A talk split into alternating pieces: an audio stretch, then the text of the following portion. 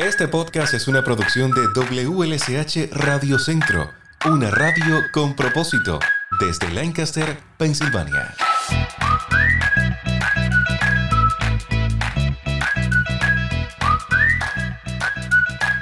Hola, soy Lázaro, bienvenido a un nuevo episodio de nuestro podcast. El mantenimiento de un auto puede resultar complicado cuando no sabemos qué hacer exactamente o a quién acudir. Hoy vamos a ofrecer consejos sobre cómo cuidar nuestro auto. Muchas familias en los Estados Unidos dependen de un solo automóvil y más que un lujo, se convierte en una inversión, ya que es el único medio de transporte al cual pueden acceder. Cuidar nuestros autos y darle el correcto y temprano mantenimiento nos ayudará a preservar el medio de transporte que nos ayuda a desplazarnos al trabajo o a la escuela de los niños. Hoy nos acompaña Melvin Rodríguez, gerente general de Platinum Mitsubishi Lancaster. Gracias por ayudarnos a, a comprender un poco mejor nuestro medio de transporte. Porque en este país es indispensable tener un auto. Oh, sí, hay que tener auto para moverse. Aquí sí lo necesitamos y hay que cuidarlo para que nos dure muchos años. Usualmente el auto es el medio de transporte, a veces no de una persona, sino de toda la familia. Entonces hay que conocerlo para poder cuidarlo. Y yo quisiera preguntarle, ¿hay que calentar el auto? Aprovechando que estamos ahora en el invierno y este es un tema que estaba generando controversia el otro día entre, entre varios amigos. Porque unos dicen que sí, otros dicen que no, que ya no es necesario. Hay que calentar nuestro auto por la mañana, por ejemplo, antes de venir al trabajo. No, no es necesario. Antes sí, cuando los carros tenían carburadores, pues eh, calentarlos ayudaba. Pero ahora no, la tecnología y los inyectores, que es lo que usan ahora los motores, eh, funcionan eh, cuando enciende el auto eh, rápidamente. Ahora, en, una situación que esté bien frío, no, no, es malo calentar el carro unos 5 o 10 minutos. Y así está calientito cuando uno se siente en el carro. Ok, pero no se me va a dañar el auto si no lo hago. No, no. O sea, ya tenemos eso claro. No, claro. Digamos que es un tema tabú.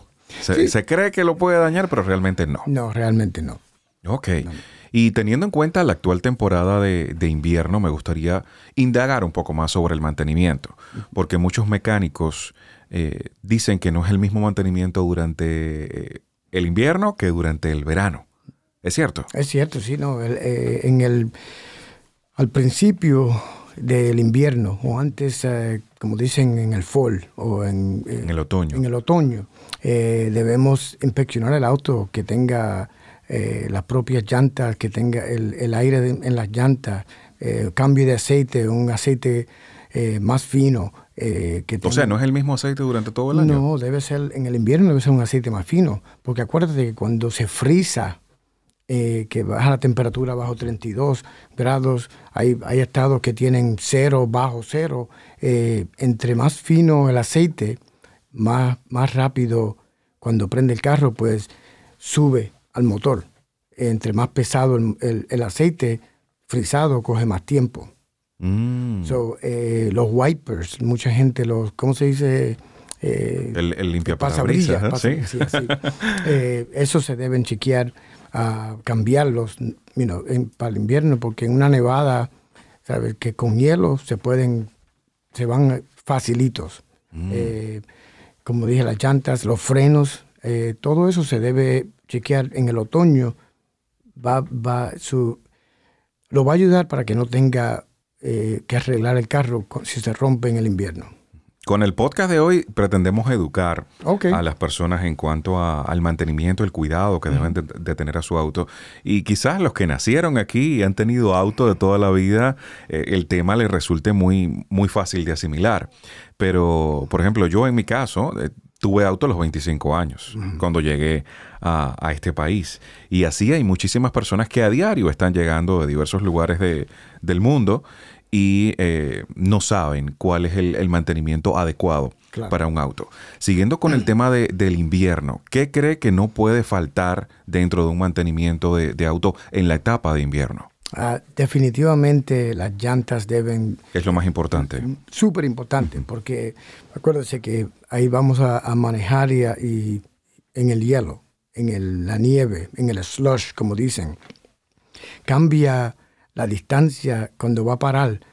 Eh, no es la misma que, que, que si está el, el, el surface eh, seco. En hielo siempre el auto se va a deslizar un poco, ¿verdad? Sí, claro. Pero entre más Gastada carne tiene la, la, la llanta, más, Ajá. gri- como dicen, grip va a tener para, para ayudar a reducir la velocidad, porque en el hielo realmente no va a parar mucho. Por eso es que siempre dicen que en el hielo hay que manejar muy bajo la velocidad.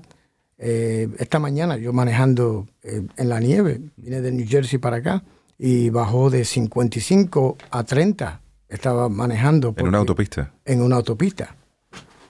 Porque por la razón de que habían, habían diferentes camionetas, que yo sé que la distancia para parar no era la misma. Si tenía, necesitaba 30 pies, pues voy a empezar a los 50 pies, porque no, no, no voy a tener la misma, eh, la misma distancia. So, las llantas son súper importantes. El aire en las llantas eh, es importante que tenga. Eso también me han dicho, que el aire debe estar como más bajo, Sí, un poquito más bajo. Y, y porque permite como mayor agarre, ¿no? En, en el invierno. Exactamente. Y va a cambiar con, con la temperatura. Hay- ahora todos los autos nuevos tienen la, la- la lucecita que prende ahora de las llantas, que todo el mundo dice, oh, no es, no es un problema. No, No es para alarmarse. No es para alarmarse. Pero sí, cuando la temperatura cambia, el aire cambia. Como, como, siempre- como afuera. Cuando salimos, cuando estamos en el aire acondicionado, que abrimos la puerta, uy, qué calor. Lo mismo es el aire dentro de las llantas. Cuando se frisa, cambia. Cuando calienta, cambia. Y ahí es que prende la luz. Por eso es que tenemos que estar. Y en la puerta de la mayoría de los, de los autos le dice cuántas libras de aire necesita por cada llanta. Y Lo que creo que no especifica eh, en el invierno, que No, no, no, recomendable. porque- Viene como, como el estándar. el estándar viene. sí. ¿Cuánto se debería bajar entonces de ese estándar? Digamos que eh, en la puerta de mi auto dice que debe llevar unos 35 Ah, yo, yo haría unas 30, 32. en el invierno. Sí. Luego en el verano ya puedo retomar lo mismo. La, la presión A a, los 35. 35, Ok. Qué curioso. Sí, Pues, sí. ¿Cuántos detalles que, que uno no se imagina? No, claro. Pero es muy importante las llantas en que eh, estar al tanto de, de que se estén, eh, como dice, eh, balanceadas y también rotarlas, que para que se para que se gasten igual. O sea, las que están adelante de una temporada deben pasar Atrás, atrás.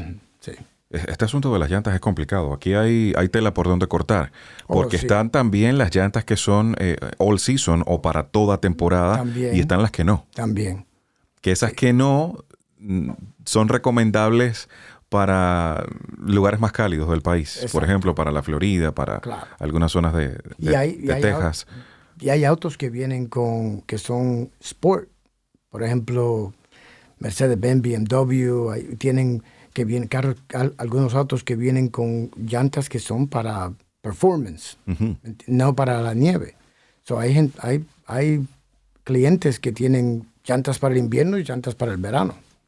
Y en el caso de una persona que venga del estado de la Florida, por ejemplo, que allá, pues, usted sabe, calorcito todo el tiempo, no están preocupados por el invierno, ¿qué le recomienda tener en cuenta para esas personas que vienen con su auto de la Florida y con ese mismo auto se enfrentan al invierno en Pensilvania por primera vez? So, eh, realmente eh, inspeccionarlo, hacer la inspección desde, lo- desde los pasabrillas, de los limpiadores, eh, a las llantas, a los frenos, a el aceite, el, ah, el freon, eh, porque va de calor a, a una temporada de invierno. Y aquí tenemos verano también, pero no tan largo como en Florida. Ok, ya lo sabe, téngalo en cuenta si usted viene de, de la Florida. Y dejando el invierno atrás, entonces, ¿cuál es el mantenimiento regular o qué deberíamos tener en cuenta en cuanto a mantenimiento de auto en el verano, digamos en la etapa más cálida del año? pues la, cambia las, la, la- las- la mesa cambia como dicen. Ahora va a ser caliente ahora el motor va a funcionar necesita enfriar los componentes para que no se haga eh, overheating como dicen se caliente el carro. Eh, el aire lo usamos mucho que, que eso eh, usa mucho la batería el alternador parte del motor so ah, hay que tener el, el aceite propio y también el antifreeze propio para el verano Eso es lo más importante a tener en cuenta durante el verano. Sí. Esa, eh, esos componentes que ayudan a, a refrigerar un poco el, Cla- Claro, el, claro. el auto. Es como el cuerpo, el cuerpo de uno cuando uno va a correr o va al gimnasio, que está súper sudado que, y, y- cuando toma su agua fría se siente mejor. Cuando se toma su Gatorade o lo que usan para, se siente mejor. siente mejor, El mismo, claro. el- igualito.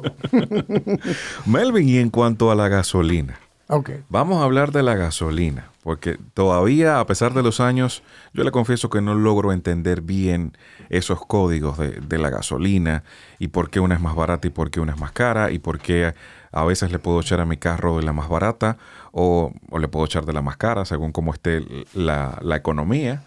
Digamos, si hay una gasolina buena y una mala, porque todo el mundo no echa de la buena, por ejemplo. O si una está más cara y la otra más barata, porque todo el mundo no echa de la más barata. Te voy a decir un secreto. Yo llevo 30 años en automóvil y tampoco entiendo la gasolina.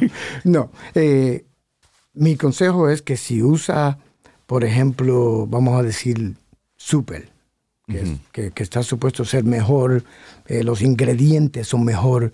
Que esa es, digamos, 89 para arriba. och- 93 sería. 93. Ok. Si va a usar 93, quédese con 93. No suba y baja. Oh, Vamos a quedarnos para que el auto, porque muchas veces eh, he visto en situaciones que alguien viene, oh, tengo este carro, tiene 100 mil millas, nunca le he cambiado el aceite. Pues no lo cambie, déjelo. el aceite. Sí, ¿entiende? Porque a, a veces, si vamos a hacer la gasolina de 93, te- úsela siempre 93. Cuando empieza a cambiar, es que eh, tienen problemas. Eh, hay, hay autos que vienen, por ejemplo, Audi tiene ciertos carros que, que dice premium only. Pues, Sí. pues use premium. Pero si no, Normalmente en la, en la, la tapa del tanque decir en la tapa del dice tanque. como el mínimo que o en el manual lo dice que, que el mínimo de, de- de este auto, porque es un motor de performance, como dicen, eh, pues debe usar eh, premium. Pero eh, en mi experiencia regular, si se queda con, si la usa 89, Siempre y 89. tiene si- y, y mantiene el auto con cam- su cambio de aceite, su, su chequeíto de los, de los filtros, de los si necesita lo- las, ¿cómo se dice? Spark plugs. Eh, Las bujías. Bujías, sí, las bujías. Voy aprendiendo de mecánica, voy aprendiendo. vamos poco a poco. Pero no, 89, eh, que, que es la regular, eh, creo que si, a menos que el, el auto no pida, no, no diga de la, de, de, como dicen, de la factoría, que diga use premium Only, eh, only, pues la regular, después que se quede con la regular y mantenga su carro, esté al día con su cambio de aceite, con sus filtros, con su spark plug, eh, está bien. Eh, escuchándolo, me imagino entonces que si por una situación de la vida tengo un cuarto de tanque de 93 y le echo relleno con 89, estoy haciendo un daño tremendo. Eh, No, no, no creo que va a ser un daño tremendo, pero acuérdese que va- están usando, si el carro se, el carro es como, como Google en la computadora. Cuando usted empieza a ponerle una dirección que la usó varias veces ya, ahí sale rápido. ¿Verdad? Que lo guarda como memoria. Exacto. Igualmente, el carro está funcionando, el auto está funcionando con 89 o con 93, pues su- sus partes, sus piezas están ya used to. que Tienen usa. como un, como un caché, Como un una caché. memoria caché Exacto. ahí y recuerda, ahí el, tipo de combustible. Si cambiamos, pues puede pasar algo. No puede pasar nada. Yo, yo lo he hecho antes, que no, que no, y no ha pasado nada. Pero eh, los expertos dicen que si eh, 89, quédese con 89. Si 93, quédese con 93. Ok, y tratar de entonces respetar la información que nos brinda el, el carro, tanto el manual como cualquier tipo de, de indicativo que tenga la puerta, el tanque de gasolina. Claro. Hablando del tanque de gasolina, ¿el tanque de gasolina lleva mantenimiento? No. No. que yo sepa, no. Eh, el filtro de, de- Hay un filtro de, de fuel. Que a veces pues eh, lo cambian en ya a altas millas. No es algo que, que cada, cada eh, factoría, como dicen, que, que- que- que hacen autos, Cada fabricante tienen, cada fabricante tienen su, su- un schedule de mantenimiento. A las 10.000, a las 15.000, a las 20.000 millas, a las 50.000 millas, que ellos dicen, el filtro de, de- del fuel, de la gasolina, es a altas millas. Ok, Entonces, mientras el carro esté ahí, pues no hay que preocuparse tanto por eso, ¿verdad? Si no, si no tiene problemas, déjelo quieto. Sí, llevarlo sí a un nivel bien bajo de gasolina sí no es bueno. Sí, eso no es bueno. Ah. Porque, porque como siempre, eh, en el abajo del tanque, aunque tenga el mejor filtro, aunque use la mejor gasolina, siempre va, va acuérdese que estaba abriendo la, la- donde echa la gasolina y va, en, va un poquito de, de, como De dicen, polvo, dust, quizá. de polvo. Eso se ah, llega la- abajo del tanque y ahí se, se eh, que hace polvo cuando se moja, se convierte en, en más como eh, más fuerte. So, no, no, yo siempre digo que, eh, fíjese que, ¿sabe de los eh, automatic start? De los, ¿cómo se dice? los carros de inicio. Eso, sabe que si un carro tiene menos de un cuarto de tanque, no funciona. ¿Ah, sí? Tiene que tener por lo menos un cuarto de tanque de gasolina. Lo sé, y eso nos puede servir como termómetro entonces. Por algo es. Exactamente. Ese por eso lo usé como un ejemplo. Eh, siempre debe tener por lo menos un cuarto de tanque. No deje que baje todo a, a lo último. No es bueno para el auto y eh, no, no es bueno. Ya con el cuarto de tanque, yo quiero ir pensando en buscar la Vamos a gasolinera echar más, vamos a echar un más poquito de cercana. gasolina. Sí. Siempre hay que acudir al dealer de- del auto para realizar un mantenimiento o, o un chequeo, o no están así. No necesariamente, pero sí eh, los expertos dicen que eh, el dealer va a tener más información. El dealer va a tener eh, algunas piezas que deben ser de, para ese auto como uso BMW otra vez. BMW, yo, yo pienso que dependiendo del año debe ir a BMW. Eh, son, ese es su auto, esos son, eh, eh, eh, esa compañía es muy, se, se envuelve mucho en qué piezas usan para, para sus carros, para sus autos. So, eh, pero no necesariamente. O sea, un cambio de aceite puedes ir a, a otro, a otro mecánico, mantiene su récord, porque si, si algo que tiene que ver con la garantía, hay que probar que cambió el aceite o que le hizo cualquier arreglo al auto, debe mantener su récord a todo tiempo. Melvin, yo quería preguntarle, usualmente eh, a través del, del correo postal recibimos algunos mensajes, los llamados recall. Ok. Debemos preocuparnos siempre eh, cuando recibimos esos mensajes, o sea, ¿es un llamado de alerta o es un tal vez? No, no, no, es muy importante. Buena pregunta. Eh, hay, hay, hay varias diferentes recalls. Ajá. Hay algunas recalls que son safety. Que, que eso... Implican la seguridad. Así hay. Exactamente, que eso, eh, fíjate, como dealer, si yo tengo un auto de esos en mi, en mi, en mi poder, como digo yo, en, mi, en, mi- en el dealer, no lo puedo vender con ese recall. Si no está el Aunque recall- no sea culpa suya, No importa, no importa. si es un defecto de fábrica Si es un algo. defecto de fábrica, yo tengo que esperar que, que recibimos las piezas y hagamos el recall y, y lo clear, como dicen, con, con, el, con, el, con la compañía.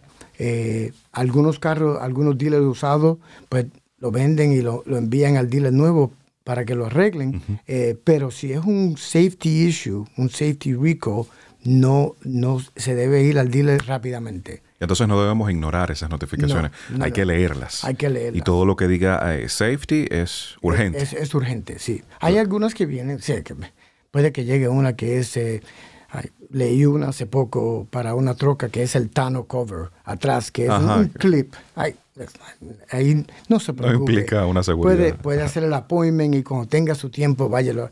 Pero si hay una, por ejemplo, que tenga que ver, hay una con la airbag o con el seatbelt o que tenga que ver con los frenos o, o alguna pieza que, que ha- había una varios años atrás que eh, los carros se apagaban.